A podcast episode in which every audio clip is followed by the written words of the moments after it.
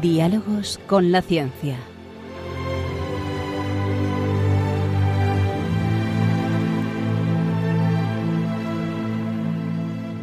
Dirigido por Javier Ángel Ramírez.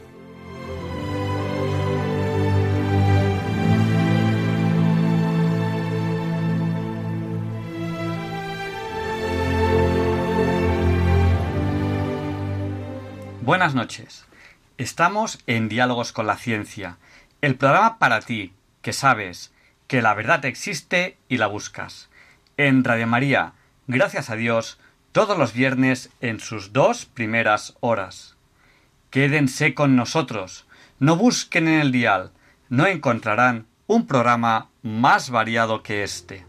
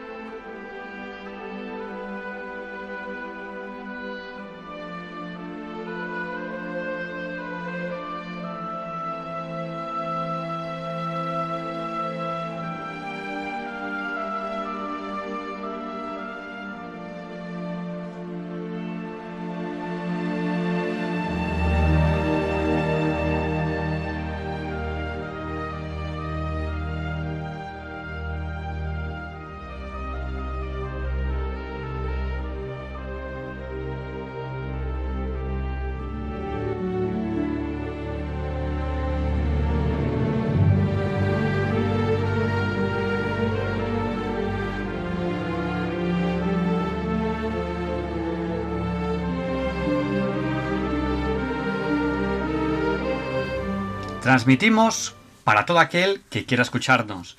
En España a través de la frecuencia modulada. Pero si ustedes viajan y no conocen la frecuencia, pueden escucharnos también en la TDT, en la televisión digital terrestre, en los aparatos de televisión, allí donde terminan las cadenas, digamos, de vídeo y tienen las cadenas de audio. Piensen en esta opción si viajan y no conocen la frecuencia de Radio María en las principales ciudades de España pueden escucharnos a través de la moderna DAB Plus, la nueva radio digital. También como en TDT en calidad digital. Y en cualquier lugar del mundo pueden escucharnos a través de Internet en www.radiomaria.es. Además, a través de esta web, en el podcast tienen el histórico de Radio María. Tienen muchísimos programas. También pueden escucharnos desde cualquier lugar del mundo a través de apps, de aplicaciones para dispositivos móviles.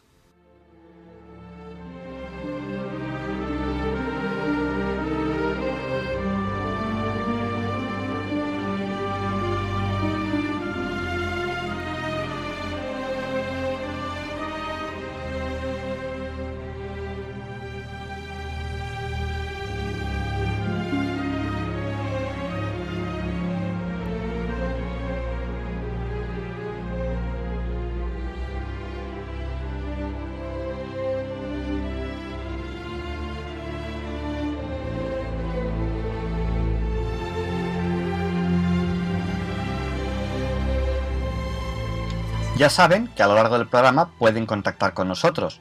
¿Cómo? Pues a través de Facebook, nuestro usuario es Ciencia y Vida, o a través de Twitter, nuestro usuario es Ciencia y Vida 1, o a través de WhatsApp, nuestro WhatsApp es el del 8, 8 por 8, 64. Nuestro número de WhatsApp es el 649 888871, que también es 8.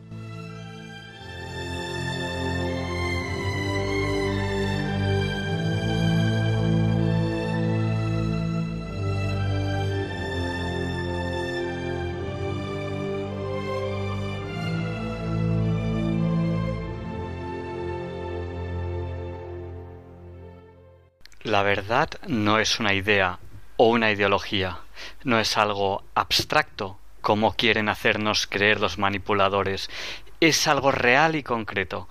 Con este convencimiento claro empezamos este programa de esta noche. Luchamos contra la crisis de la razón, razón y verdad perseguidas a principios del siglo XXI por la mentira, el relativismo y las ideologías. Quédense con nosotros, no recorran el dial, no encontrarán un programa más variado que este.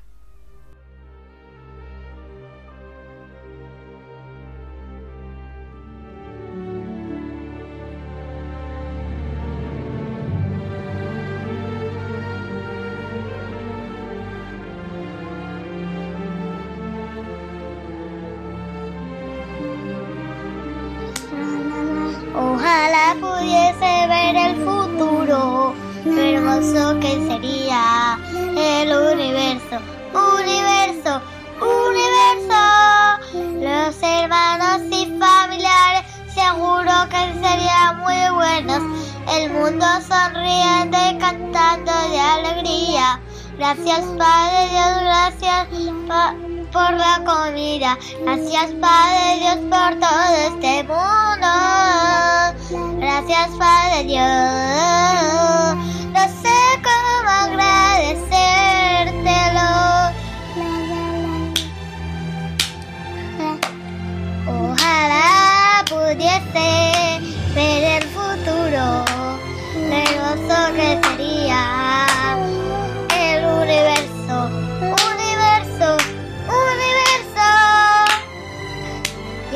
Canción se termina así.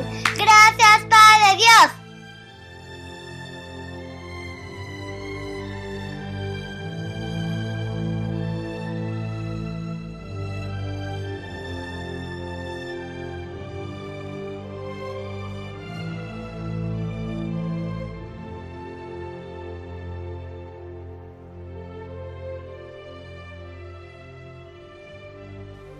No hay duda, vamos camino hacia el futuro. Veremos el futuro, pero los niños lo verán mucho más que nosotros. Ese ojalá podamos ver el futuro se cumplirá y se cumplirá más para ellos. Son las 0 horas 7 minutos 37 segundos. Leonardo Daimiel Pérez de Madrid nos presenta la sección Pensar y sentir. Relájense y disfruten.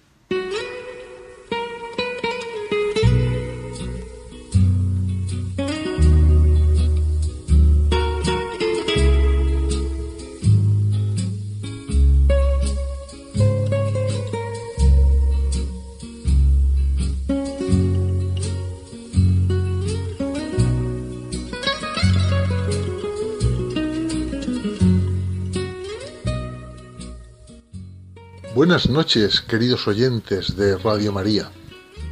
Soy Leonardo Daimiel y celebro estar de nuevo con ustedes. Los programas de pensar y sentir que compartimos durante este mes de agosto los realizo utilizando textos que ha escrito una de las personas más cultas que conozco.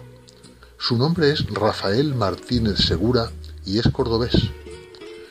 Ha realizado estudios en varios y diversos ámbitos, tales como filosofía, pedagogía, música, además de obtener los títulos académicos de perito industrial y licenciado en geografía e historia. Ha sido profesor de diferentes asignaturas, tanto en el campo de las ciencias como en el de las letras. Es también catedrático de latín y autor de varias publicaciones, entre las que destacan dos libros impresionantes, tanto por su extensión como por su contenido magníficamente documentado. Sus títulos son El derecho en las paremias grecolatinas españolas y el Diccionario temático comparado de refranes y paremias grecolatinas, publicado en tres tomos que contiene más de 11.000 dichos grecolatinos y también más de 11.000 refranes. Ambas obras culminan una larga y fructífera tarea de investigación a la que ha dedicado más de 30 años de trabajo. Otras aficiones que posee, además del estudio y el trabajo, son la música y el canto coral, habiendo pertenecido, entre otras, a la coral del Real Centro Filarmónico de Córdoba. En este primer programa que realizo con el texto de sus artículos, he extractado los que están referidos al trabajo, al trabajo en alguno de sus aspectos. En ellos presenta aforismos clásicos, latinos y los refranes que les correspondan. Con ello pretende el autor, según indica él mismo, aunar la sabiduría clásica con la sabiduría castiza, popular y espontánea de nuestros refranes españoles.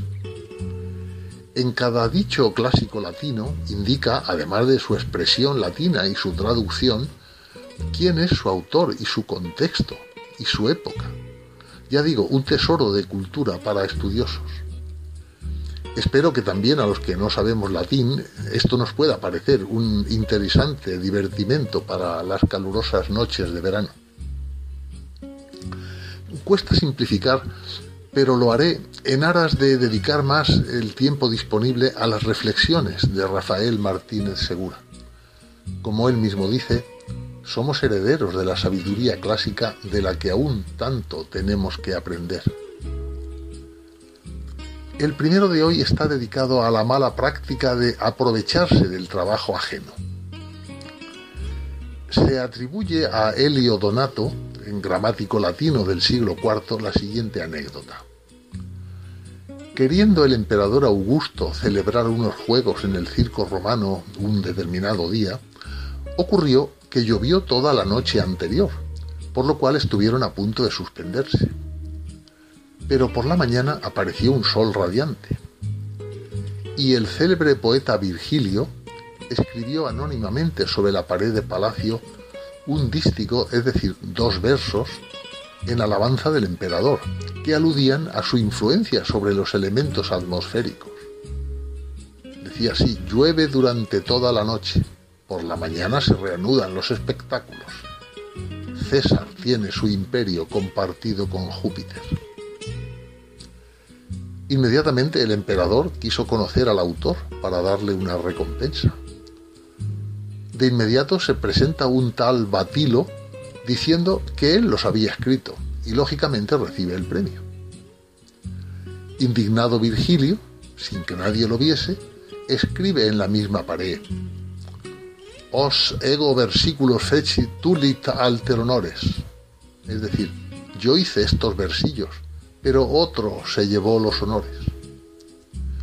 Y a continuación anota solamente el comienzo de otros cuatro versos con estas mismas cuatro palabras. Sic vos non vobis. El emperador quiere entonces saber el enigma que se oculta tras ellas y ordena a Batilo que las complete en su presencia. Pero este no fue capaz de hacerlo. Sí, en cambio, los terminó Virgilio, en forma de estos cuatro pentámetros, de los cuales leeré también su traducción. Sic vos non vobis nidificatis aves. Sic vos non vobis velera fertis oves.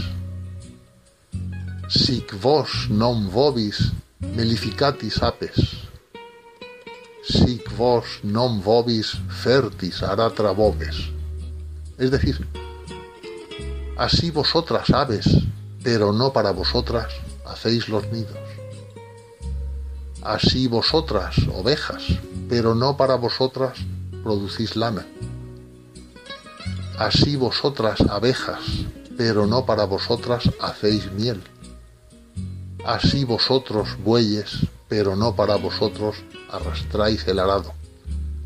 Y con esto quedó demostrado que también Virgilio había sido el autor del famoso dístico inicial. A continuación, nuestro autor añade dos refranes que critican a los que se aprovechan del trabajo ajeno. Uno es el que trabaja y otro el que se lleva a la ganancia.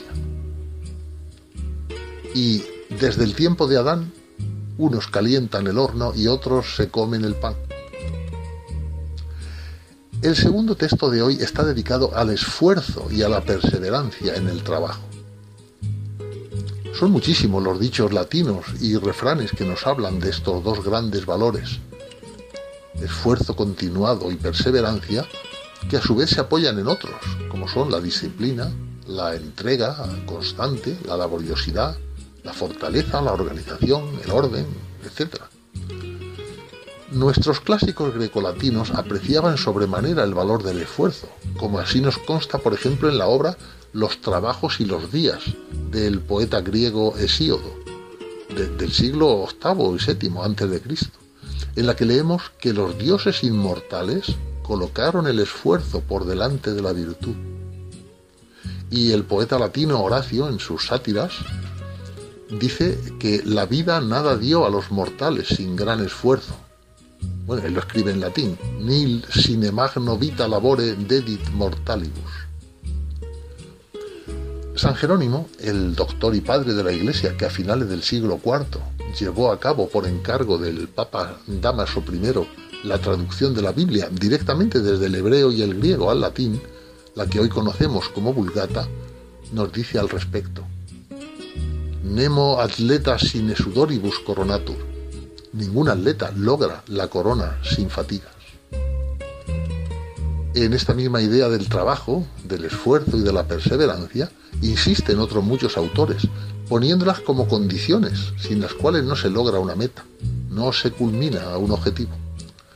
Son el tiempo y el esfuerzo de las personas los que consiguen grandes logros. El poeta latino Virgilio, en sus Geórgicas, dice que labor omnia vicit improbus, ¿eh? el trabajo tenaz todo lo venció. Finalmente, como de costumbre, dejamos caer unos refranes que nos ilustran más a la llana estos comentarios. Quien algo quiere, algo le cuesta. Lo más caro, en más se estima. La perseverancia todo lo alcanza y este, este otro persevera, persevera y ganarás la bandera. Termina Rafael Martínez Segura con este otro refrán que coincide en ese mismo concepto. Se encuentra escrito en el acto octavo de la tragicomedia de Calisto y Melibea, la popular Celestina, con este enunciado. Nunca mucho costó poco.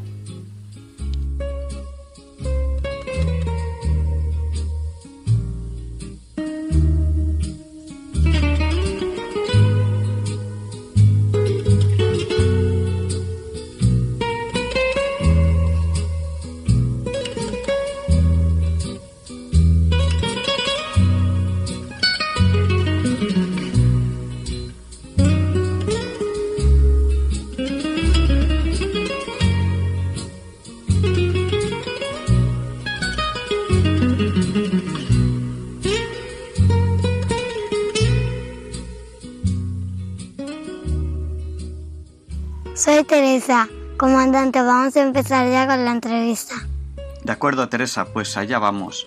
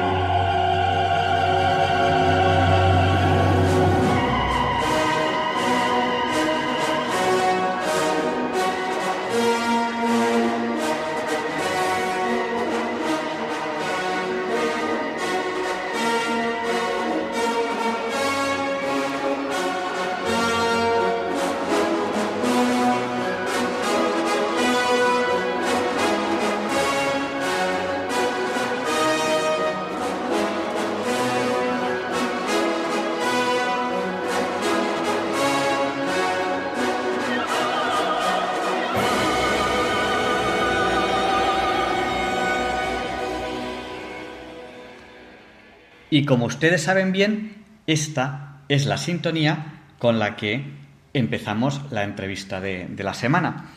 Y hoy es una entrevista un poquito diferente, porque normalmente las entrevistas, como digo yo, así en plan de broma, son en seco y hoy son, hoy son tomando un café. Eh, lo digo por si oyen ustedes un ruido de una taza.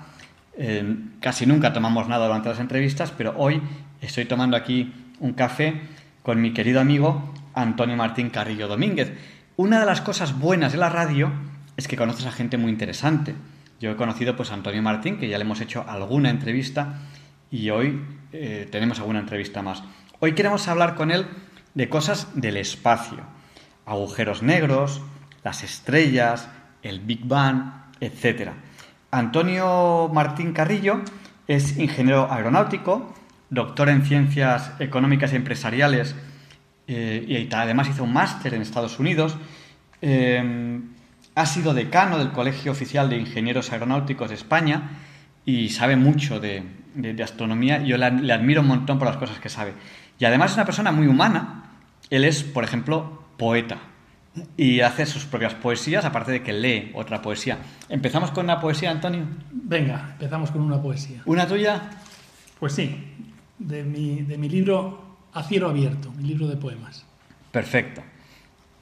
Como vamos a hablar de estrellas, les voy a leer un poema que escribí que se titula Como la luz de las estrellas.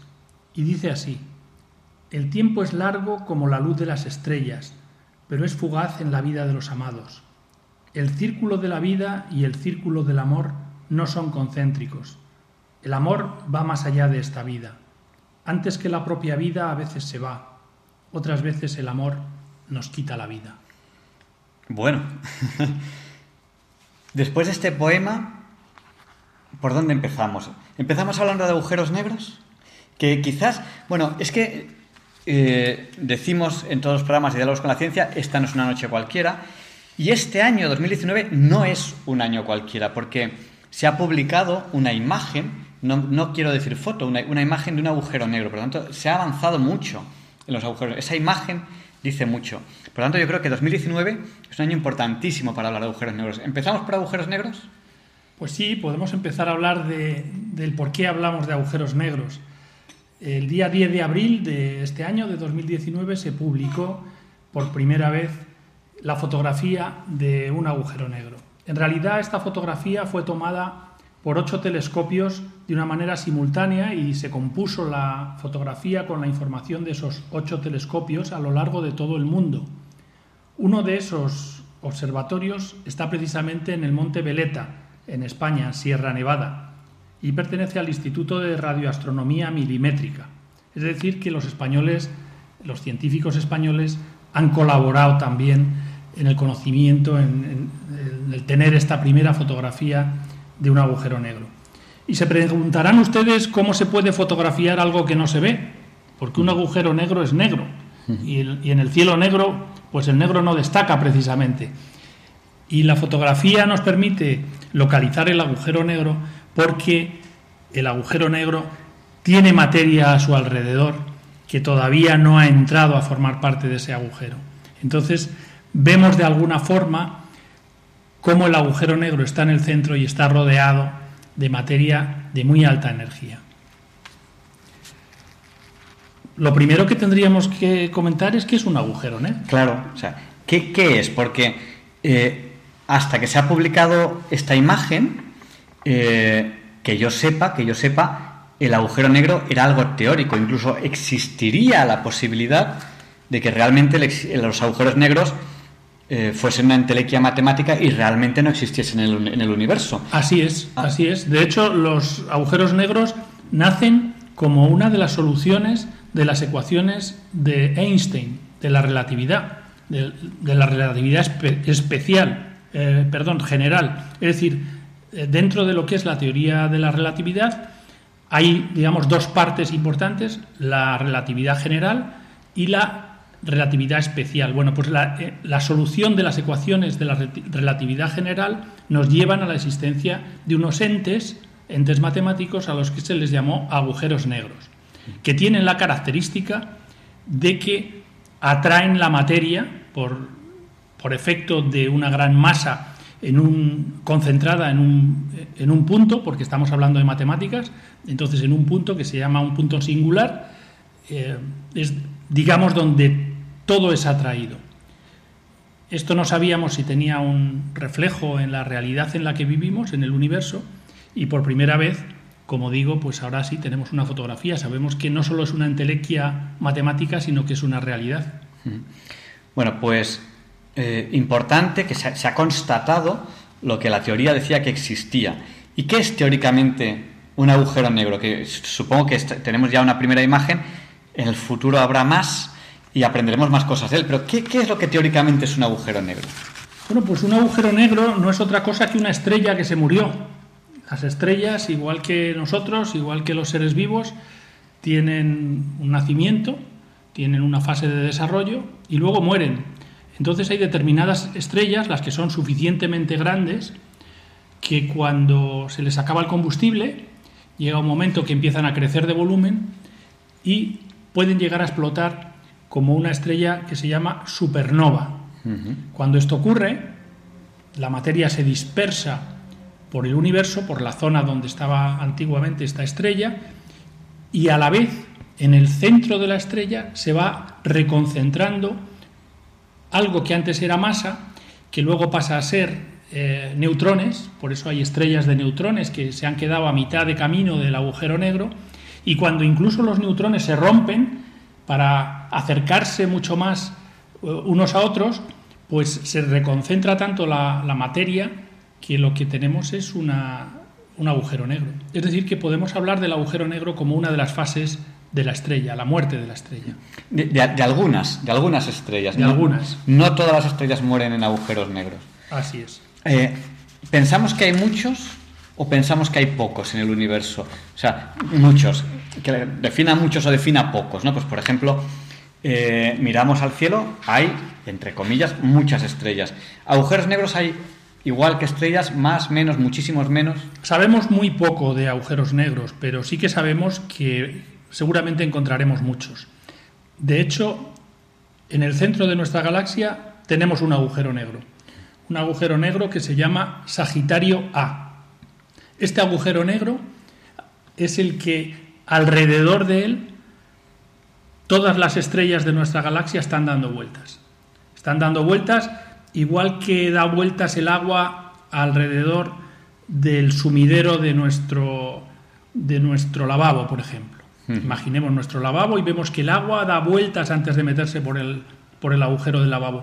Bueno, pues nuestra galaxia sería un conjunto de estrellas que dan vueltas alrededor de un agujero negro que estaría en el centro y que todavía no es muy conocido, pero que, está ahí y, que va comiéndose las estrellas. Las estrellas van entrando dentro de ese agujero negro y van desapareciendo. A medida que entran dentro del agujero negro, todo lo que entra dentro de un agujero negro nunca más vuelve a salir. Pero, pero, pero ¿cómo que desapareciendo? Formarán parte, o sea, es que no, se termina de entender muy bien ese desaparecer, ¿no? Bueno, desaparecer de nuestra vista, porque efectivamente lo único que hace es que se concentra la materia y entra en esa zona eh, más allá de lo que llamamos el horizonte de sucesos, que es eh, aquel lugar donde todo lo que entra no se vuelve a saber nunca más de él, porque ni siquiera la luz es capaz de escapar a tan grande eh, atracción gravitacional. Entonces todo lo que entra en el agujero negro sabemos que estará ahí dentro, pero no, no volveremos a verlo. Es más, eh, existe la entelequia también matemática de pensar que pudiera haber una puerta dentro del agujero negro que nos abriera a otras dimensiones. Sería algo tan sencillo como pensar en un retrete. Nosotros tiramos de la cadena y el agua da vueltas alrededor de un agujero central y nosotros podemos observarla dando vueltas y de repente desaparece el agua y desaparece todo por el punto central. ¿Y dónde ha ido el agua? Pues se ha ido a una tercera dimensión que es el desagüe. Bueno, interesantísimo. Entonces, podemos decir que un agujero negro es una concentración tremenda de masa que a veces, a veces se produce con la muerte de una estrella y que es tan grande, tan grande, tan grande que decimos que las cosas desaparecen porque una vez entran a partir de, de una cierta distancia del centro, ya no sale nada, no sale ni siquiera la luz, no podemos volver a, saber de ellos. Hemos hablado de uno, de, de uno de nuestra galaxia. Supuestamente habrá más. ¿La imagen que se ha captado es un agujero negro de nuestra galaxia? No. Curiosamente, la imagen que se ha captado es de un agujero negro que está en otra galaxia. Está en la galaxia Messier 87, que es el nombre de esa galaxia, que está entre las constelaciones de Virgo y Leo. ¿Y, ¿Y por qué hemos sacado la primera fotografía de un agujero negro que no está en nuestra galaxia? Pues porque es un agujero negro de los más grandes, de los que emiten más radiación X. De tal forma que si miramos al universo, miramos al cielo con los telescopios, en este punto es donde se encontraba una radiación mayor. Y por esa razón ha sido el primero en ser fotografiado, por la enorme cantidad de radiación que emite en comparación con el resto del universo. Se piensa que este agujero negro, el que hemos fotografiado, no solo se habrá llevado para sí estrellas, sino incluso galaxias enteras. O sea que es una cosa formidable. Bueno, entonces em, eh, se ha obtenido, eh, en 2019 se ha publicado esta imagen que, se, que obtuvieron ocho telescopios en todo el mundo. En 2017 se ha tardado dos años en publicar. Hay que hacer muchos estudios antes de, publicar una cosa tan, tan seria como esta. Em, y lo que se ha fotografiado no es luz, no es luz, sino que nos dice que es radiación X. ¿Qué es eso de la radiación X? ¿Son rayos X? Sí, sí, son, son radiaciones en, el entorno de los rayos X que, por supuesto, no son visibles para el ojo humano, pero que los podemos trasladar a la zona visible para, de alguna forma, imaginarnos qué es lo que estamos viendo, porque si no, no, tendríamos, no tendría sentido el haber obtenido esas imágenes de la radiación. O sea, se cogen radiotelescopios que, no, no, no, tienen lentes para luz como tal, sino que son, eh, cogen la, información de radio. En ocho radiotelescopios se compone una imagen y luego, para que nosotros lo veamos, nos lo presentan a nosotros con colores amarillos y naranjas. Pero no es amarillo y naranja. ¿Qué significa el amarillo? ¿Qué significa? O sea, ¿eso qué es? ¿Por qué algo le asignamos el color amarillo? ¿Por qué algo le asignamos el naranja? ¿Qué, hay, ¿Qué hay ahí alrededor de ese centro que no se ve nada? Bueno, tiene que ver con la temperatura de la emisión. Entonces, aquellas temperaturas más altas pues se han pintado de blanco, amarillo, rojo como el fuego, nos dan una impresión de lo que es lo que sería el fuego para que nos sea más intuitivo de, comprender la fotografía. Entonces pues es una fotografía que efectivamente pues ha tenido que ser creada para que nosotros podamos entenderla. Hasta el punto esto es así que la información se obtuvo en abril de 2017 es decir, que en 2017 se hizo la foto y nos la han presentado, la han publicado ahora en 2019. Los científicos han estado dos años evaluando qué es lo que habían fotografiado para poder explicárnoslo. Y han hmm. estado construyendo de alguna manera esta fotografía durante dos años. Si hablamos de temperatura, eh, de alguna manera es energía. O sea, zonas donde habría más, no sé si será muy correcto decirlo, densidad de energía y zonas donde habría menos densidad de energía, ¿no? O sea, sería algo de ese estilo. Así es, sí, eso, es así, es correcto. Estamos en Diálogos con la Ciencia, en Radio María, entrevistando a Antonio Martín Carrillo Domínguez. Él es ingeniero aeronáutico, doctor en Ciencias Económicas y Empresariales, tiene un máster en Estados Unidos y ha sido decano del Colegio Oficial de Ingenieros Aeronáuticos España durante varios años. Eh, con él estamos hablando de espacio, hemos empezado hablando de agujeros negros. Y nos ha dicho que a veces, a veces, cuando muere una estrella, se crea un agujero negro. Hemos visto un poco que un agujero negro es una zona con muchísima concentración de materia.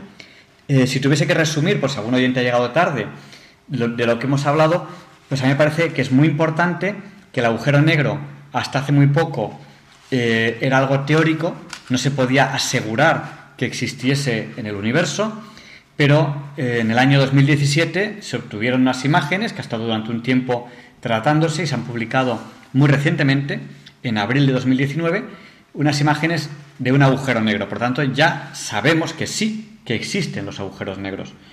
Bueno, pues el agujero negro viene como muerte alguna estrella, ¿cómo es la vida de una estrella?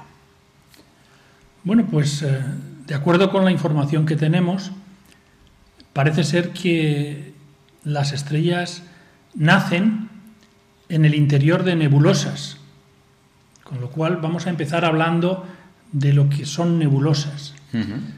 Las nebulosas son concentraciones, cúmulos gigantes de gas y polvo que están en el espacio, que provienen del estallido de una estrella madre, de una estrella anterior. Cuando una supernova estalla, cuando una estrella estalla, deja un rastro de gas y de polvo que va a servir de nido a estrellas posteriores que van a nacer en el interior de esa nebulosa. Las nebulosas podemos verlas con los telescopios y son formaciones muy bonitas, de, muchos colores, mm, con una diversidad de formas muy grande y, que al final pues son nidos en los que nacen las estrellas. Porque hay materia y entonces ese polvo, por atracción gravitatoria, se va juntando y va formando futuras estrellas. Así es.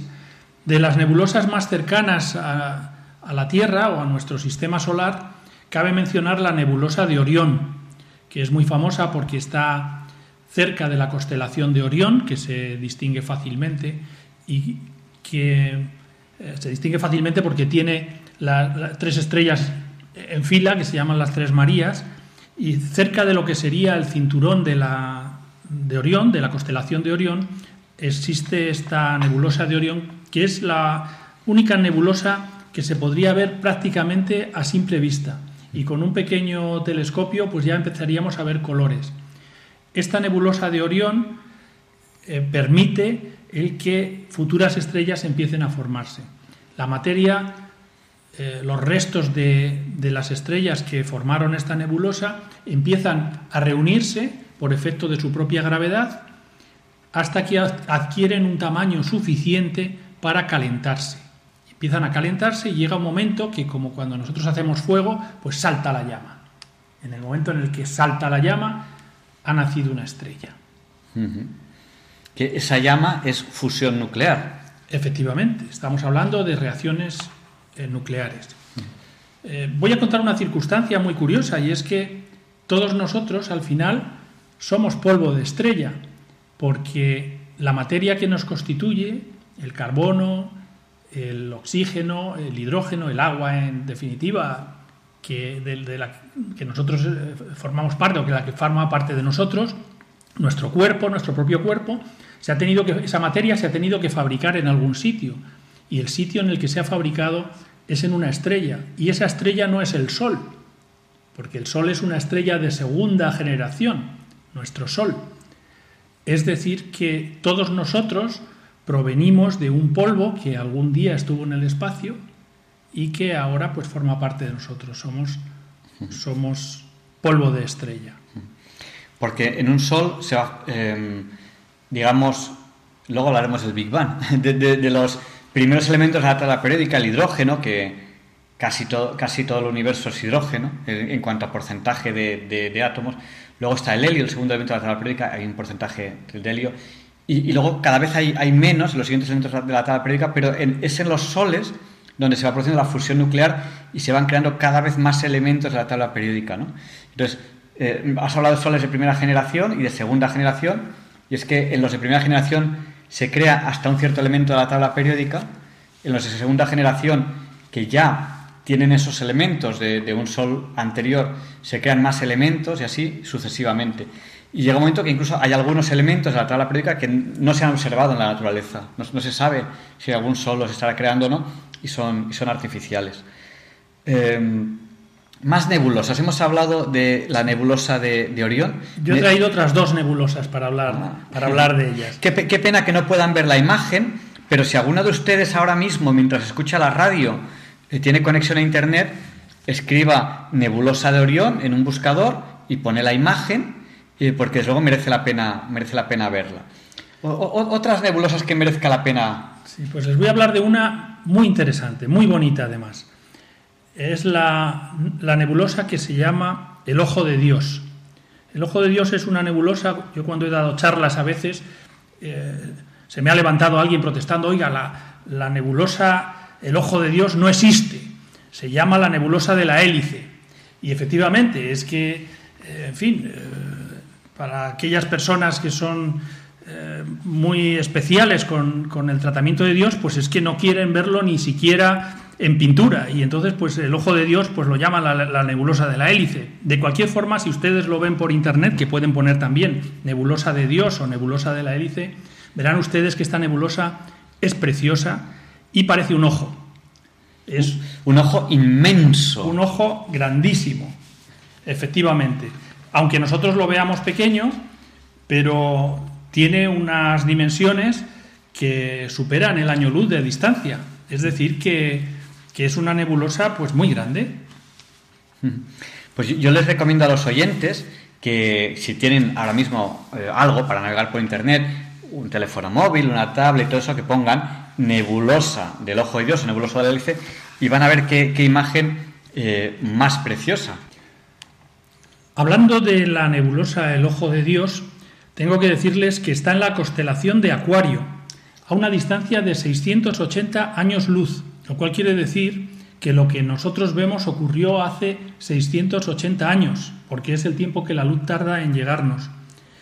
Y son los restos de una estrella que luego se convirtió en una enana blanca, como le ocurrirá a nuestro Sol. Son restos de una explosión de una estrella parecida a nuestro Sol que están, cuyos restos están difuminados en el espacio, pues también en un área enorme que cubre 2,8 años luz de largo. Es decir, que ese ojo de Dios que nosotros vemos en el telescopio muy pequeñito tiene una dimensión de 8, perdón, de 2,8 años luz. Es decir, que es enorme. Y la verdad es que como los materiales que lo constituyen son muy diversos, pues aparecen de, colores también muy interesantes, con un centro rojo y, azules alrededor. Es una nebulosa muy bonita que yo les recomiendo también que busquen si, les es posible. Y he traído un tercer ejemplo de nebulosa que sería la nebulosa que se denomina los pilares de la creación. Estos pilares de la creación son una nebulosa que tiene forma alargada, que mm, los hemos conocido, están en la forman parte de, de, la nebulosa del Águila, que es una nebulosa mayor, y han sido fotografiados por el telescopio espacial Hubble hace ya unos cuantos años. La foto fue tomada, las primeras fotos se tomaron en 1995, o sea que esta nebulosa la conocemos desde, desde antes. Tiene aproximadamente cuatro años luz de longitud, o sea que es muy grande también. Y está a una distancia aproximada de 7.000 años luz de nosotros. Eso quiere decir que lo que nosotros vemos ocurrió hace 7.000 años. Se da la circunstancia, además, de que algunos astrónomos piensan que toda esta, toda esta nebulosa se destruyó hace 6.000 años. Es decir, que dentro de mil años veremos esa destrucción que supuestamente ya ha ocurrido. Con lo cual vemos lo relativo que es el tiempo cuando hablamos del universo. Resulta que estamos viendo algo que está a 7.000 años luz, que hace 6.000 años que dejó de existir como tal, pero que nosotros no nos vamos a enterar hasta dentro de mil años. Bueno, también, también tenemos que hablar, si nos da tiempo, algo de, del tiempo, ¿no? de esa del tiempo en el espacio, que, desde luego, si algo es, con esto que acabamos de ver, si algo es, es desde luego relativo. Sí, les, voy, a, eh, voy, a, voy a abusar un poco de ustedes y les voy a leer un poema sobre el tiempo. Perfecto. Eh, yo creo que es el momento. es un poema de Eli Mitchler que se titula Te deseo tiempo. Y yo les voy a desear tiempo a ustedes. El poema dice así. No te deseo un regalo cualquiera, te deseo aquello que la mayoría no tiene. Te deseo tiempo para reír y divertirte. Si lo usas adecuadamente podrás obtener de él lo que quieras. Te deseo tiempo para tu quehacer y tu pensar, no solo para ti mismo, sino también para dedicárselo a los demás. Te deseo tiempo, no para apurarte y andar con prisas, sino para que siempre estés contento. Te deseo tiempo, no solo para que transcurra, sino para que se quede. Tiempo para asombrarte y tiempo para tener confianza y no solo para que lo veas en el reloj. Te deseo tiempo para que toques las estrellas y tiempo para crecer, para madurar, para ser tú. Te deseo de corazón que tengas tiempo, tiempo para la vida y para tu vida. Vaya, vaya poema. Bueno, hemos hablado de agujeros negros, hemos hablado de la vida de las estrellas.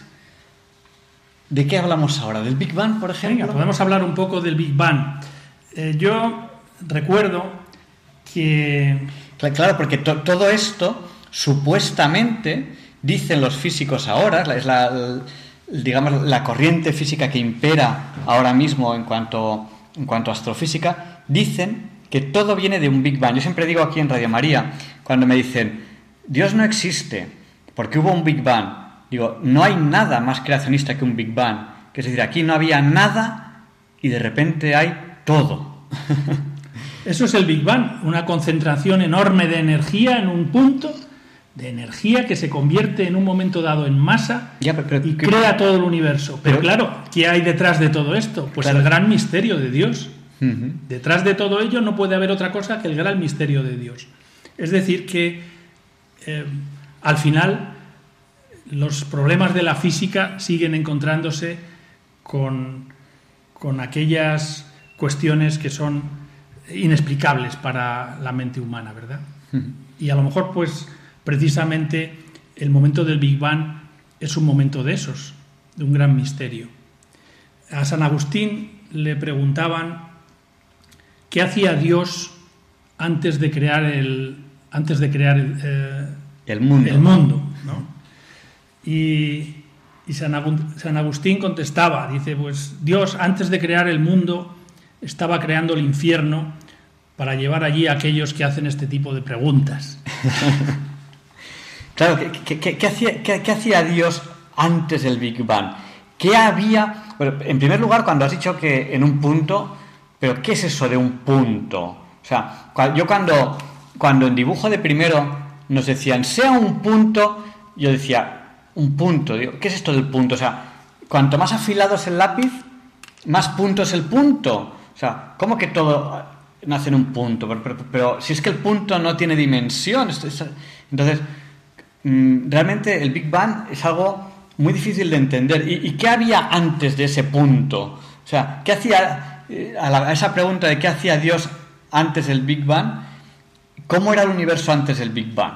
Pues no había universo. La verdad es que ese punto, nosotros cuando hablamos de cosas que no sabemos, pues nos buscamos artilugios, por ejemplo las matemáticas. Entonces cuando hablamos de un punto, hablamos de una singularidad, que significa aquella, aquel lugar del que no sabemos nada. Una singularidad es el, el lugar en el que nuestras ecuaciones ya no funcionan.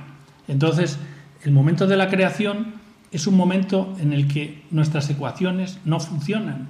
Entonces, solo podemos hablar de que es un momento singular.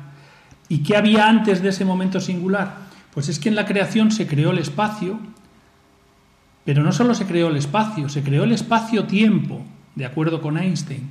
¿Y eso qué significa? Que se creó el tiempo. Es decir, que antes de la creación no existía tiempo, no había antes ni después. Con lo cual, Dios está en una eternidad que es externa al tiempo y a partir del momento de la creación comienza el espacio en el que nosotros nos movemos y comienza T igual a cero el tiempo en el que nosotros vivimos. Y ese tiempo es un tiempo medible que está alrededor de los 13.700 millones de años y por lo tanto pues no es algo que estuviera siempre, sino que también tuvo un nacimiento como tendrá un fin que será el fin de los tiempos.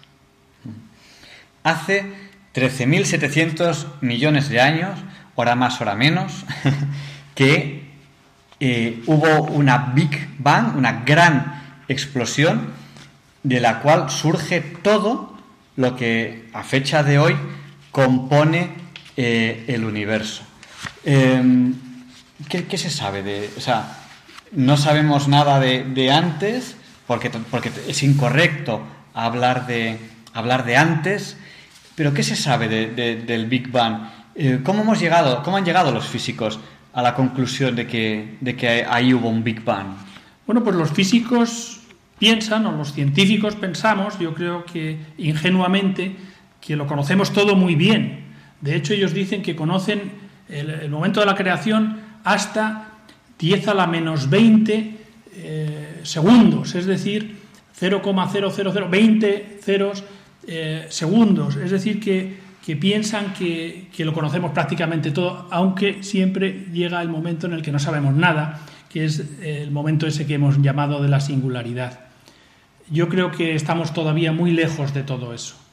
Lo que tenemos es un modelo que hasta ahora explica ciertas cosas, que no explica otras, y que es el modelo del Big Bang en el cual pues, nosotros nos encontramos eh, tranquilos porque nos pensamos que lo sabemos todo. ¿Qué, cosas nos, no explicarían, por ejemplo? ¿Y qué cosas muy demasiadas a lo mejor?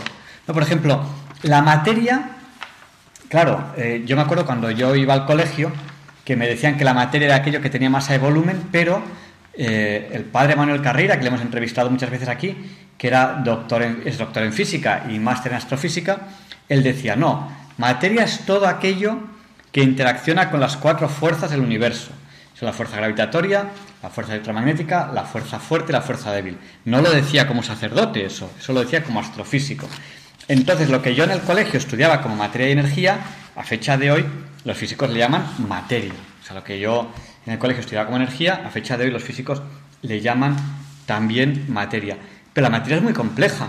A mí me decían que el electrón era indivisible, que el neutrón era indivisible, que el protón era indivisible, y a fecha de hoy se piensa que el protón y el neutrón están formados por quarks, eh, el, electrón en principio todo parece indicar que es un quark puro, el fotón todo parece indicar que es un quark puro.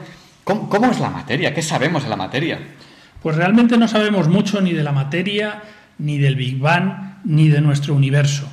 Yo tengo que comentarles los siguientes datos. Resulta que cuando analizamos la materia del universo que creemos conocer, resulta que el 75% de la materia que forma parte de nuestro universo, el 75% aproximadamente, eh, lo hemos tenido que llamar energía oscura porque no sabemos muy bien lo que es. El otro 22% lo llamamos materia oscura porque tampoco sabemos lo que es. Y del resto de materia que sí que conocemos o nos creemos que conocemos del universo, resulta que la materia que constituye todas las estrellas que vemos, todas las galaxias, las nebulosas e incluso los agujeros negros, suman el 0,4% del total de la materia del universo. Es decir, que nosotros eh, todo lo que estamos viendo de estrellas, agujeros negros, nebulosas, suma el 0,4% de la materia del universo. Hay otro 3,6, que es lo que falta por comentar, que sería gas interestelar, que estaría también más o menos definido. Es decir, que nosotros aproximadamente conocemos un 4% de la materia que constituye el universo y el resto, aparte de ese 4%, como no sabemos lo que es, lo hemos llamado materia oscura y energía oscura nombre que le hemos dado para no decir mm, en voz alta que, lo ignoramos. Desde luego es una, buena lección de, humildad darse cuenta de, lo poquísimo que sabemos sobre la materia. Y luego grandísimos misterios que a mí desde luego me cuesta mucho entender. Eh, aquí en España se hizo el experimento de la mecánica cuántica con un observatorio que estaba en Gran Canaria y otro que estaba en Tenerife, que se le hacía una perrería a un quark y respondía al otro instantáneamente. Eh, con esto se demostraba que independientemente de la distancia, los quarks, eh, permítanme esta analogía, son, entre comillas, como las cerezas, que van de dos en dos, están entrelazados cuánticamente, independientemente de la distancia, lo que se le hace a uno, el otro se entera. ¿Y cómo se entera? Si lo más rápido que, viaja, entre comillas, la información es la velocidad de la luz, ¿cómo se puede enterar instantáneamente algo que está a tanta distancia? Para mí eso ha sido un, gran misterio, supongo que para la física también lo es. ¿Qué, ocurre? ¿Cómo, ¿Cómo, es que eso? O entramos ahí en el terreno pantanoso en el que de verdad casi no sabemos nada. Claro, entramos en el terreno de la mecánica cuántica. La mecánica cuántica eh, es muy rara. Es, eh, forma parte de las formas que tiene el universo de, funcionar y no somos capaces de entenderlas todavía. Eh, nosotros funcionamos muy bien con, la mecánica clásica, las leyes de Newton, somos capaces de ir a la Luna con, aplicando esas fórmulas, pero cuando nos miramos en, en lo muy pequeño, pues llega un momento que no sabemos cómo funciona el mundo. De hecho, no sabemos muy bien lo que es el tiempo, ni, ni el papel que tiene el tiempo en, el propio universo. Son grandes enigmas. A mí me gustaría comentar algunos temas generales sobre las leyes del universo. Las leyes del universo son aquellas leyes que se cumplen en todas partes, se cumplen aquí, si vamos a Marte y viajamos a Marte, pues allí se cumplen las mismas leyes, se cumplen en todas las partes del universo y son aquellas que gobiernan el universo. Es muy difícil eh, explicar los grandes enigmas del universo, pero hay una serie de cuestiones que para nosotros empiezan a resultarnos familiares, pero que provienen del propio, eh, de la propia forma del universo. Por ejemplo, a mí me gusta siempre hablar de una de las características del, del universo, que para los técnicos se denomina el segundo principio de la termodinámica, y que es algo así tan sencillo como que, como que el desorden siempre aumenta en nuestro universo. Y nosotros eso lo, hemos experimentado, lo experimentamos en casa, el cuarto de nuestros hijos, vas allí y, y es que el desorden no hay que hacer nada, es que, es que, es que se desordena todo. En cuanto estás una semana sin entrar allí dentro, aquello es una leonera. El polvo se junta uno con otro y forma unas pelotas de, de, de, de esto que se meten debajo de la cama y se esconden y todo se va eh, de alguna manera eh, complicando. Estas leyes del universo que nos vienen a decir que la evolución del universo siempre va hacia el desorden, a veces nos entran en contradicción con lo que vamos aprendiendo de los agujeros negros, por ejemplo, de los que hemos estado hablando. Uno de los problemas que encontraba Stephen Hawking con los agujeros negros es que para Stephen Hawking si un agujero negro funcionara como una aspiradora que se come todo, pues está limpiando el universo. De alguna manera estaría en contra de las propias leyes del desorden del universo, porque ordenaría todo eh, en, en partículas básicas en el centro de los agujeros negros y eso estaría en contradicción con una de las leyes fundamentales del universo, que es que el desorden aumenta constantemente. Bueno, pues es una curiosidad que tenemos sin resolver, que mm. queda para, el, para otros. Hawking se inventó la radiación de Hawking, dijo, bueno, allí entra de todo, pero luego sale información también. Y ahí es donde está la información, eh, digamos, que no se ha perdido. Porque eh, existe algo que, que, también forma parte de nuestra experiencia. La historia no se puede borrar. La historia no se puede borrar, ¿por qué? Pues porque uno va desordenando cosas y entonces los que vienen después pueden analizar el desorden para saber qué ha pasado. Dicho de otra manera, el policía siempre puede encontrar al asesino, porque lo único que tiene que hacer es seguir las pistas. Y si el asesino ha tratado de borrar unas huellas, mientras borraba esas huellas ha hecho otras muchas que le van a eh, que, le van a poner en evidencia. Y es una cosa curiosa cómo el universo se comporta de esta manera. Nuestra, la información se va acumulando y, y, va quedando ahí para que nosotros podamos descubrirla, ¿verdad? Eh, a mí hay una cosa que me llama mucho la atención. No sé si, si mi querido amigo que está aquí, Antonio Martín Carrillo, me va a poder ayudar a, a reflexionar sobre ello. Y es que mmm, es cierto que en la física hay un aumento del desorden, sin embargo, hay ciertas cosas que parecen música, parecen un orden tremendo. Por ejemplo, eh, cómo orbitan unos cuerpos alrededor de otro, con qué armonía lo hacen, impresionante. O la vida misma, o sea, cómo de ordenado tiene que estar todo para que haya vida. Eh, un, un huevo, un huevo de gallina está tremendamente ordenado para que eso, dándole calorcito, en un cierto tiempo de ahí salga un pollito. Yo cojo, lo desordeno y ahí no falta nada, está todo. Pero ya es imposible que de ahí salga un pollito. Es algo curiosísimo, el orden de la vida y algunas cosas en el espacio que parece que tengan tremendo orden, ¿no? la, música celestial del movimiento en el espacio. A mí me sorprende. No, sé si hacemos alguna reflexión a este respecto. Sí, eh, el universo es armonía, todo parece que está bailando con todo, pero luego hay momentos en los que el propio universo, igual que la naturaleza, igual que el propio ser humano, hay momentos en los que todo explota y es violencia y eso se contrapone constantemente a esa armonía que es una, también una característica del universo. Dos preguntas. Estamos en Diálogos con la Ciencia, en Radio María estamos hablando del el espacio. Hemos hablado de agujeros negros, de cómo es la vida en la estrella, cómo nace, cómo muere, a veces, a veces al morir se queda un agujero negro. Hemos hablado un poquito de nebulosas, un poquito del Big Bang. Hemos dado una pincelada sobre el tiempo y atención porque ese tiempo no transcurre igual en todo el universo. Em, ¿Qué pasa si caemos en un agujero negro? Y ahí estoy, ahí estoy haciendo doble trampa estoy haciendo doble, trampa, ¿no? Porque ahí estoy, estoy hablando de espacio, estoy hablando de tiempo en esta pregunta. Sí, bueno, la ciencia ficción se está haciendo eco de esas posibilidades que son reales de acuerdo con la teoría de la relatividad, en la que se nos explica que el tiempo no corre a la misma velocidad eh, en todos los lugares del universo, que dependen de la propia velocidad donde se mida ese tiempo.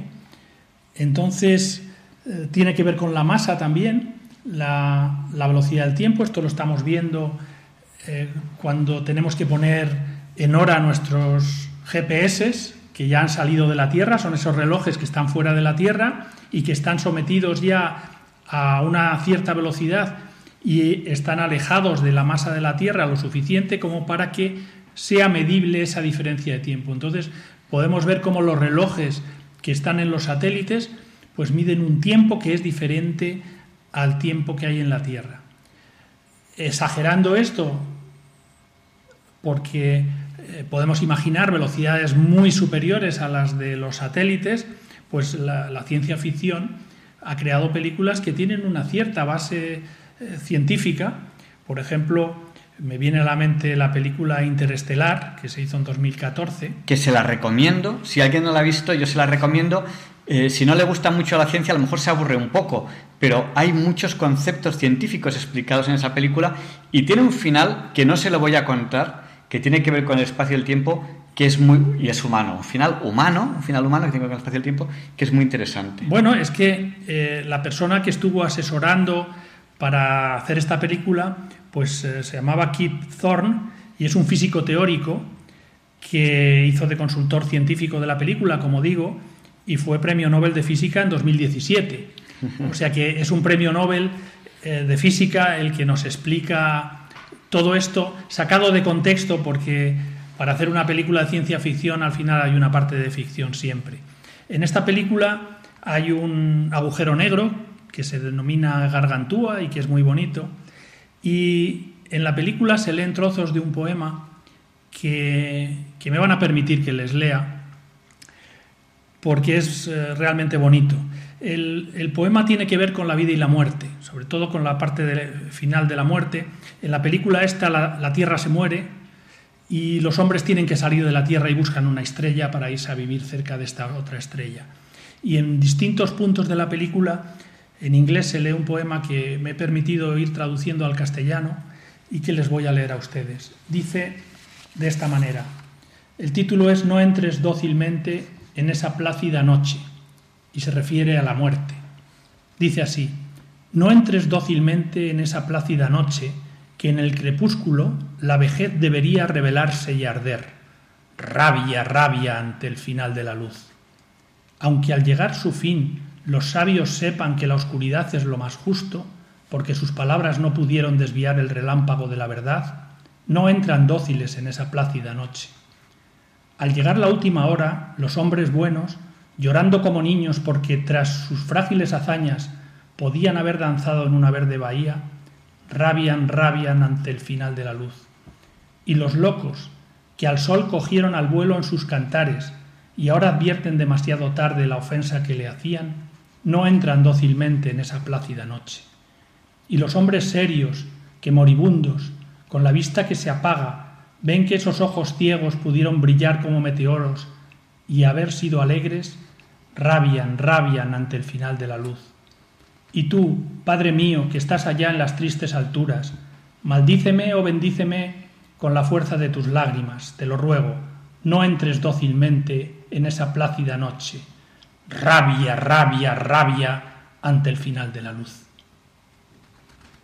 Espero que les haya gustado. Sí, impresionante, impresionante. Bueno, pues yo creo que, que tenemos que terminar ya la entrevista de hoy porque el tiempo en la radio se va eh, muy rápido y sobre todo cuando uno está hablando con, una persona como Antonio Martín Carrillo Domínguez de, de, del espacio, ¿no? Él es ingeniero aeronáutico, es doctor, tiene un máster en Estados Unidos, ha sido decano del Colegio Oficial de Ingenieros Aeronáuticos de España, es una persona que, además es muy humana, le, gusta mucho la poesía y, para hablar de, astronomía, del espacio, del tiempo, una persona muy adecuada con el cual he disfrutado hoy eh, la, la, un café, que es muy raro que en una entrevista estemos tomando café, pero hoy, lo hemos hecho y, se nos va el tiempo, se nos acaba el tiempo. La, la, radio es la demostración de que el tiempo es algo muy relativo, pasa volando. ¿Cómo podríamos a aquellos oyentes que han pillado esta entrevista a la mitad y cómo podríamos resumirles la, la entrevista? Y, y, después, no sé, yo, ya, que, ya que te gusta la poesía, podemos acabarlo con, con, con, con otra poesía más. Venga, pues lo hacemos de esta manera. Hemos hablado principalmente de, de estrellas, de estrellas vivas que nacían en las nebulosas y de estrellas muertas como son los agujeros negros. Hemos hablado de, de la vida, de, de, nuestra vida y de la vida del universo. Y bueno, lo hemos adornado todo como hemos podido de, poemas. ¿Y, ¿Y, un último poema para terminar? Bueno, más que un poema, es un escrito de, de un escritor Cavafis que espero, espero les guste, que habla de, se titula Ítaca, alguno de ustedes lo conocerá, lo conocerá y habla de, de la vida, de la vida misma. Dice así, cuando emprendas tu viaje a Ítaca, pide que el camino sea largo, lleno de aventuras, lleno de experiencias. No temas a los lestrigones, ni a los cíclopes, ni al colérico Poseidón. Seres tales jamás hallarás en tu camino si tu pensar es elevado, si selecta es la emoción que toca tu espíritu y tu cuerpo. Ni a los lestrigones, ni a los cíclopes, ni al salvaje Poseidón encontrarás si no los llevas dentro de tu alma, si no los yergue tu alma ante ti. Pide que el camino sea largo, que muchas sean las mañanas de verano en las que llegues con qué placer y alegría a puertos nunca vistos antes. Detente en los emporios de Fenicia y hazte con hermosas mercancías, nácar y colar y coral, ámbar y ébano, y toda suerte de perfumes sensuales, cuantos más abundantes perfumes sensuales puedas. Ve a muchas ciudades egipcias aprender, a aprender de sus sabios. Ten siempre a Ítaca en tu mente, llegar allí es tu destino, mas no apresures nunca el viaje. Mejor que dure muchos años y atracar, viejo ya, en la isla, enriquecido de cuanto ganaste en el camino, sin aguantar a, que Ítaca te enriquezca. Ítaca te brindó tan hermoso viaje, sin ella no habrías emprendido el camino, pero no tiene ya nada que darte. Aunque la halles pobre, Ítaca no te ha engañado. Así, sabio como te has vuelto, con tanta experiencia, entenderás ya qué significan las Ítacas. Pues muchísimas gracias. Terminamos ya esta entrevista. Y en estos ya un poquito más de 12 años que, que llevo conduciendo este programa, Diálogos con la Ciencia, he entrevistado a muchas personas, he aprendido muchísimo y a lo mejor la reflexión que más me ha hecho pensar es una oyente que me llamó una vez, una señora mayor, y me hizo una reflexión que todavía retumba en mi cabeza y que puede ser adecuada para el programa de hoy, en el que estamos viendo pues, un poco cómo evoluciona el universo, cómo evolucionamos nosotros, cómo es la vida de las estrellas, cómo es nuestra vida. Y es una señora que me dijo, sí, sí, vosotros hay en diálogos con la ciencia muy listos, muy inteligentes, pero aquí el más listo es el que se salva.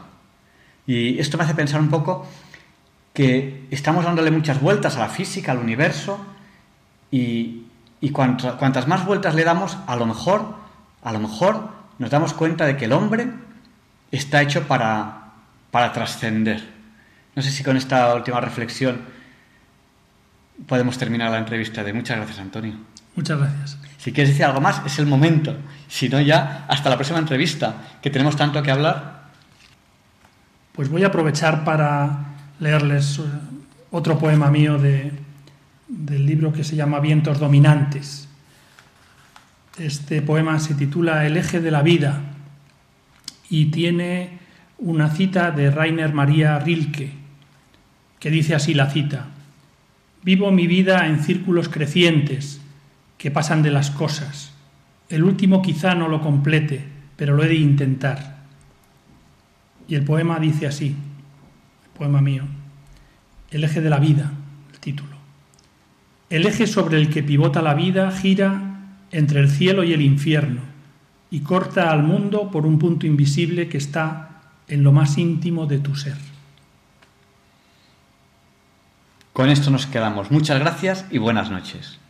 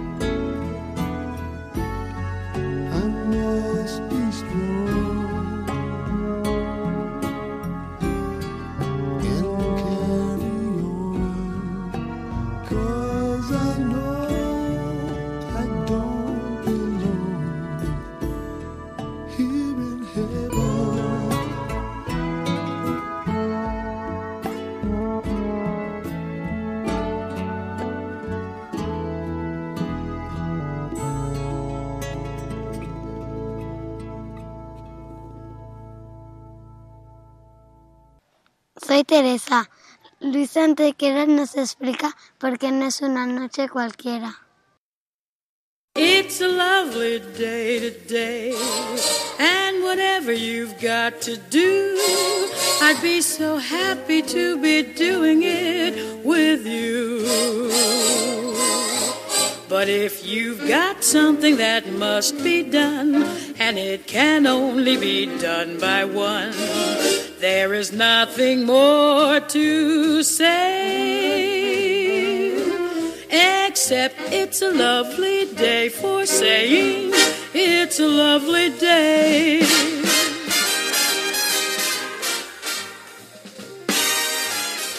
No, Javier Ángel, no dilectos compañeros de diálogos con la ciencia, no, queridísimos oyentes de Radio María. Claro que no es un día cualquiera, ningún día es un día cualquiera y este 9 de agosto que nos disponemos a comenzar hoy tampoco, porque es una fecha muy importante en el devenir del Imperio Romano, ya que en el año 48 a.C., en Farsalia, en Grecia, en el marco de la Guerra Civil Romana, Julio César derrota a Pompeyo, que se ve forzado a huir a Egipto, donde finalmente será asesinado solo tres meses después por el tribuno Lucio Septimino. En el año 70 la revuelta judía contra los romanos que ha comenzado cuatro años antes está a punto de conocer su desenlace final y la peor de sus jornadas a solo unas horas de que el 9 del mes judío de Ab el templo arda por causa de una antorcha arrojada en su interior por un soldado a pesar de las instrucciones del general romano, Tito, luego emperador, de no destruir el valioso edificio.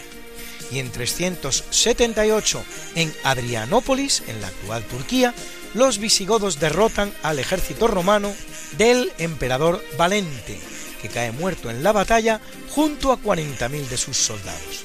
La derrota marca el principio de la decadencia romana, por lo menos la de la parte occidental del imperio que tras el saqueo de Roma en 410 por Alarico, culmina con la definitiva caída en 476.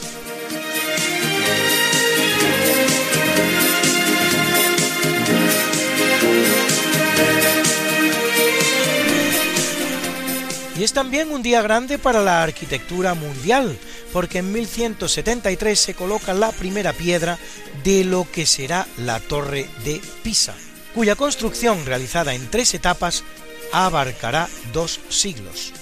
Ya durante su construcción se advierte que va inclinada, pero de hecho se continúa y hasta se intenta enderezar un poco su gradiente en el tramo final, cosa que si mira usted atentamente a la torre puede comprobar con evidencia.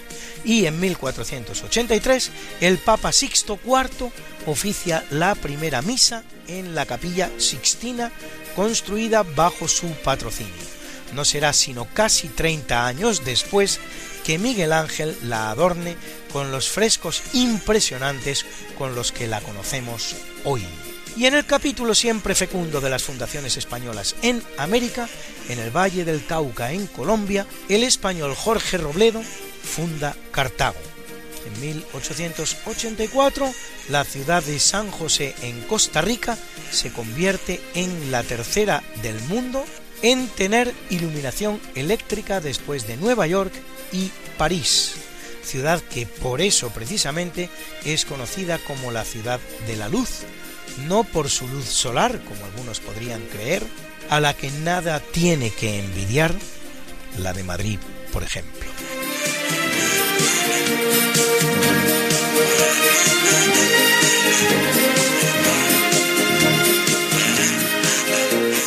En 1945, tres días después del bombardeo nuclear de Hiroshima, que deja casi 200.000 víctimas, el bombardero norteamericano B-29 Boxcar deja caer la bomba atómica Fatman, el hombre gordo, sobre Nagasaki, en lo que constituye una carnicería sin justificación alguna, cuyo número de víctimas ascenderá a 100.000. Desde Diálogos con la Ciencia les ofrecemos un cariñoso recuerdo como siempre se hizo en España, con un Padre Nuestro. Y no cualquiera, sino uno muy especial.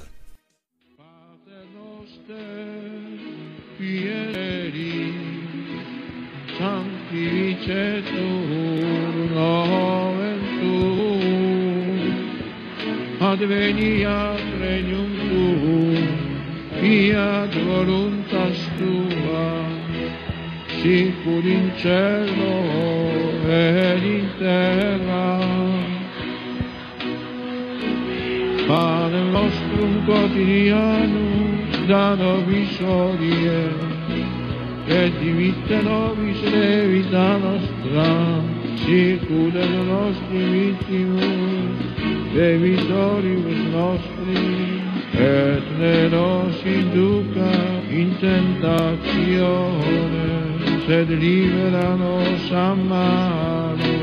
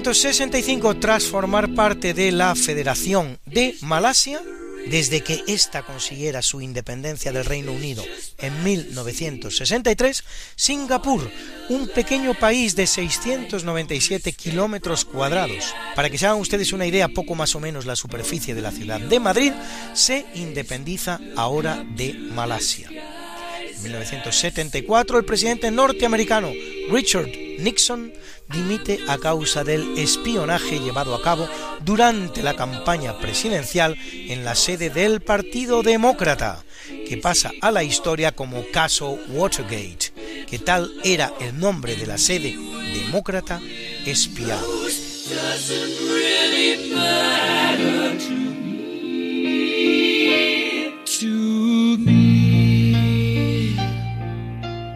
En 1986, en Knebworth Park, en Inglaterra, la banda británica de rock Queen realiza su último concierto con sus integrantes originales. Les recordamos hoy con su mítica Bohemian Rhapsody, de inspiración genuinamente calderoniana.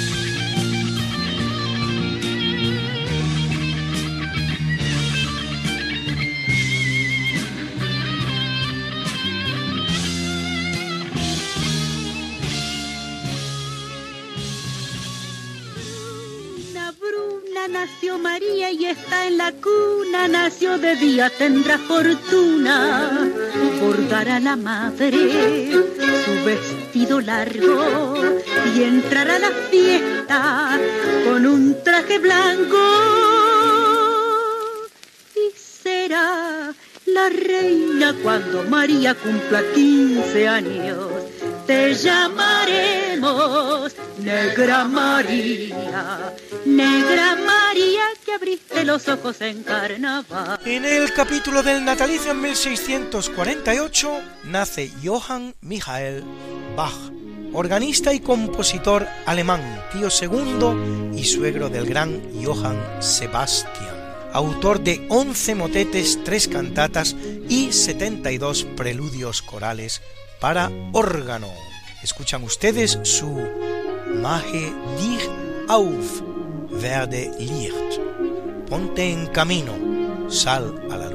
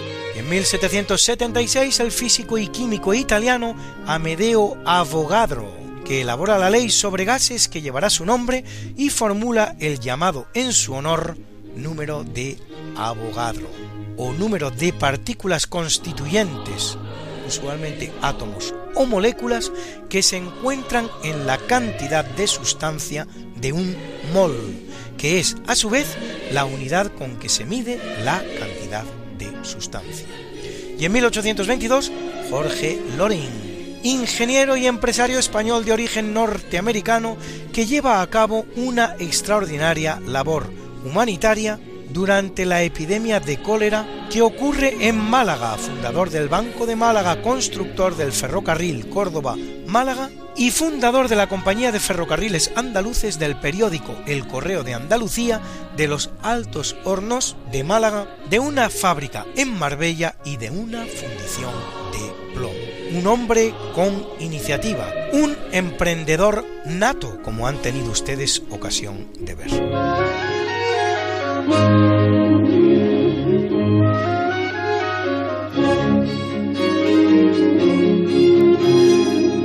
En 1847 nace una desconocida reina de España, María Victoria del Pozzo, esposa del rey Amadeo de España, nacido Amadeo de Saboya.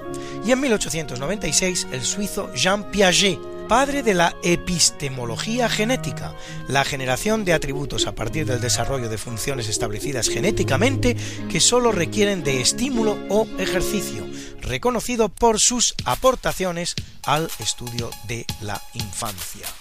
Y en 1911, el estadounidense William Alfred Fowler, Nobel de Física 1983, por sus estudios sobre los procesos importantes en la estructura y evolución de las estrellas. En 1963, la gran cantante y actriz estadounidense Whitney Houston, a la que recordamos hoy con este maravilloso I Wanna Dance with Somebody.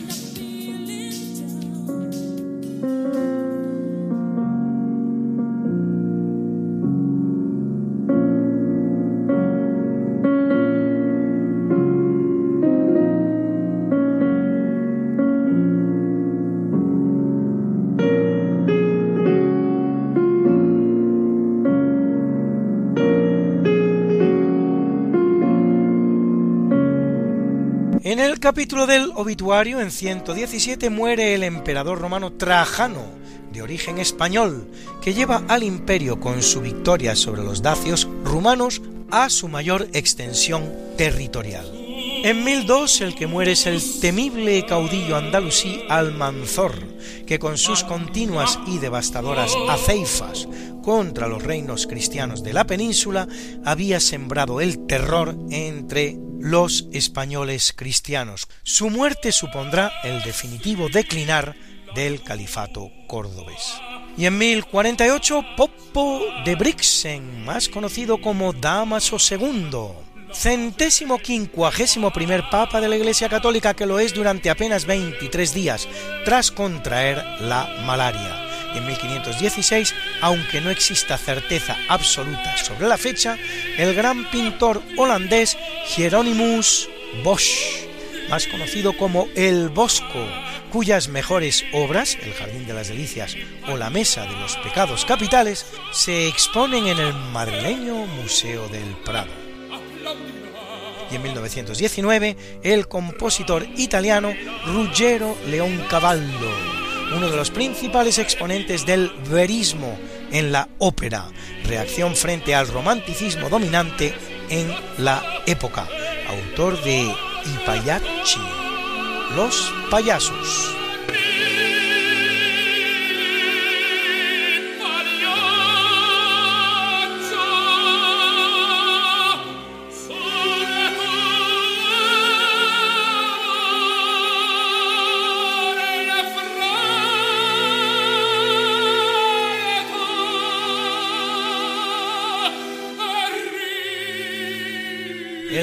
Luciano, Luciano Pavarotti, I Pagliacci, Ruggero Leoncavallo. y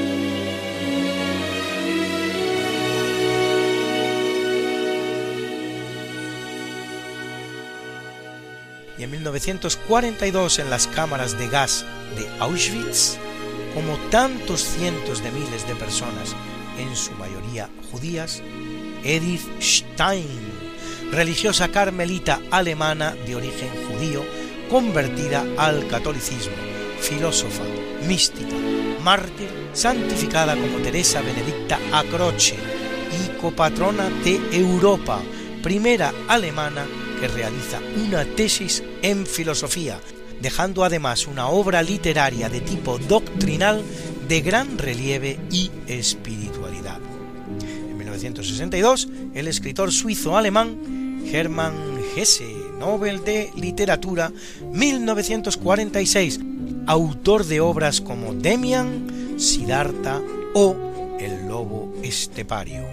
Y en 1975, el gran compositor ruso Dmitri Shostakovich, autor de 15 sinfonías nada menos y 6 conciertos, así como varias óperas. Suyo es este precioso vals que hace el número 2 de los por él compuestos.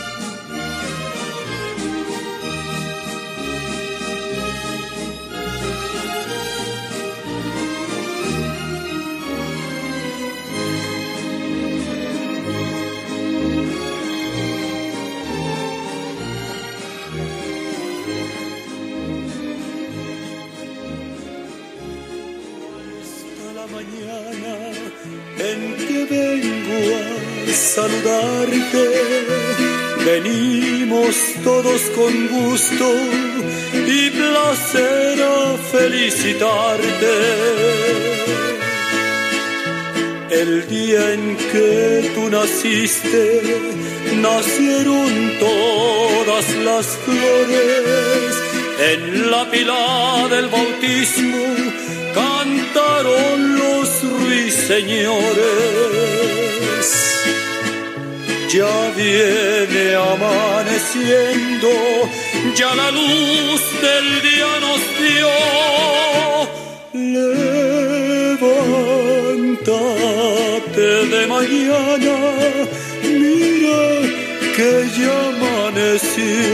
Y felicitamos hoy a Eda Adler, química y bióloga argentina, especializada en neurotransmisores y fisiopatología cardiovascular, investigadora superior del CONICET, el CSIC argentino, que cumple 82, y al gran tenista australiano Rod Laver, ganador de nada menos que 11 Grand Slams, cuatro de ellos el mismo año, una hazaña sin precedente, y de cinco Copas Davis, cumple 81 y muchas guapas hoy de todas las edades como van a ver ustedes. Melanie Griffith, actriz estadounidense protagonista de títulos como La hoguera de las vanidades o Too Much, que cumple 62. Gillian Anderson, la inefable protagonista de The X Files, Expediente X, que cumple 51. Y Audrey Tautou, actriz francesa protagonista de esa preciosa película que fue Amélie, cuya banda sonora están ustedes escuchando, que cumple 43.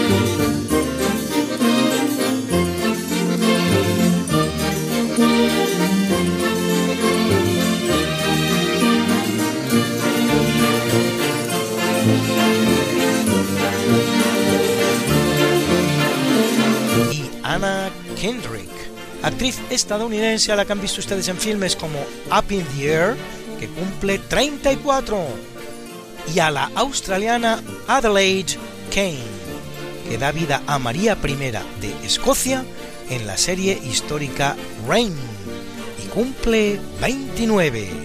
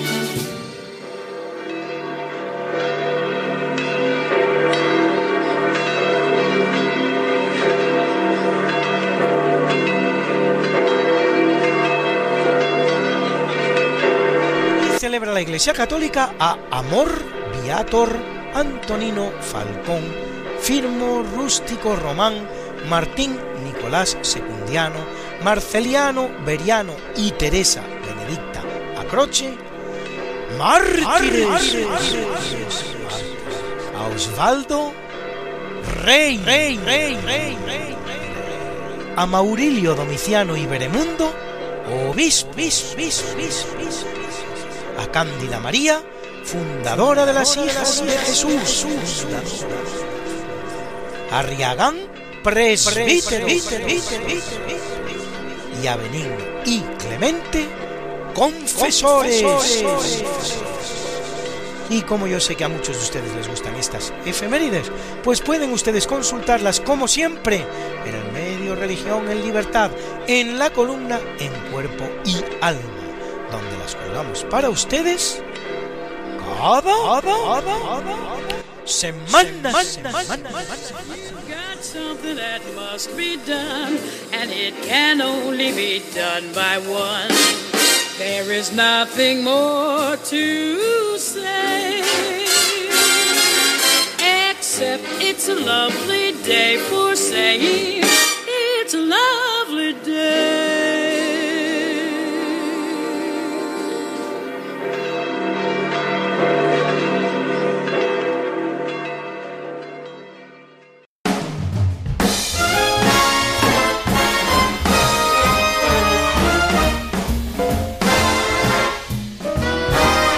You make me feel so young. You make me feel that spring has sprung. And every time I see you grin, I'm such a happy individual. The moment that you speak, I wanna go play hide and seek. I wanna go and bounce the moon just like toy balloon. And I are just like a couple of tots running around the meadow, picking up all those forget-me-nots. You make me feel so young. You make me feel there are songs to be sung, bells to be rung, and a wonderful fling to be flung. And even when I'm gray, I'm gonna feel the way I do today. Cause you make me feel so young. You make me young. Ah, you make me feel that spring sprung. And every time I see a grin, I'm such a happy individual. The moment that you speak, Mm. I wanna go play hide and seek. I wanna go and bounce on the moon like big balloon. Because you and I are just like a couple of tots. We're running across the meadow, growling up all.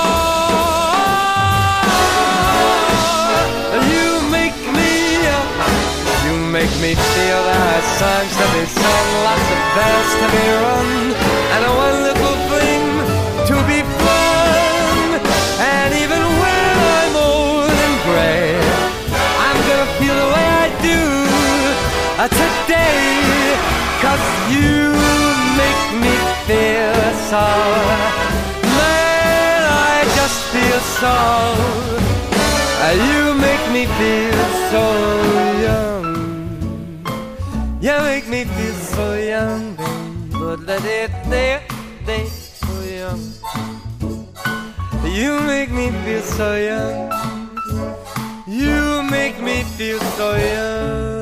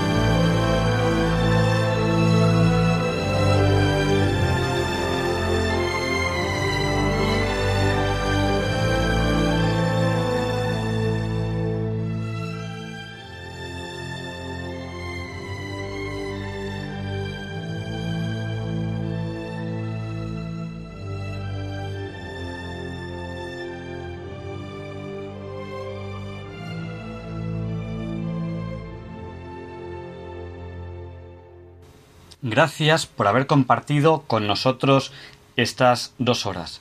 Les esperamos la semana que viene, si Dios quiere. No falten.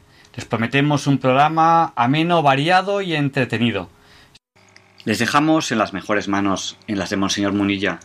Y con esta oración, Señor, concédeme una voz como la de Monseñor Munilla y una inteligencia como la suya. Y como no, le pedimos también a Juan Pablo II que interceda por nosotros para que se nos libre del mal.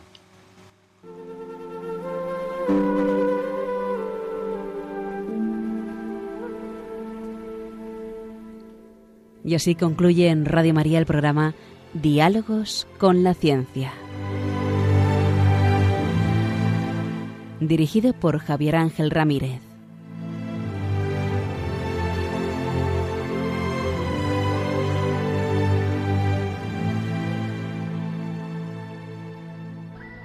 Gesù annunzia molte volte la paternità di Dio nei riguardi degli uomini, riallacciandosi alle numerose espressioni contenute nell'Antico Testamento.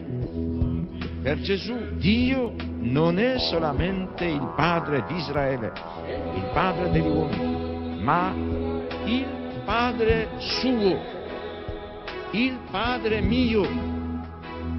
Pater noster, es in celi, sanctificetur noventum adveniat regnum tuum. Fiat voluntas tua. Sicur in cielo ed in terra.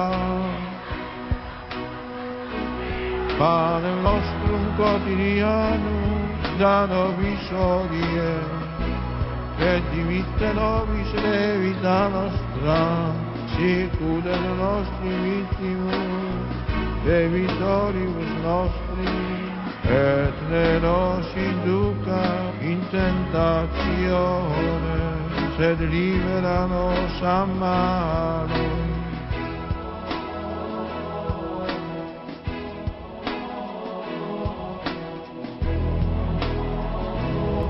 Pater noster, qui es in cetur nomen tuum. Advenia regnum tuum, fiat voluntas tua, sicut in cielo et in terra. Panem nostrum quotidianum, da nobis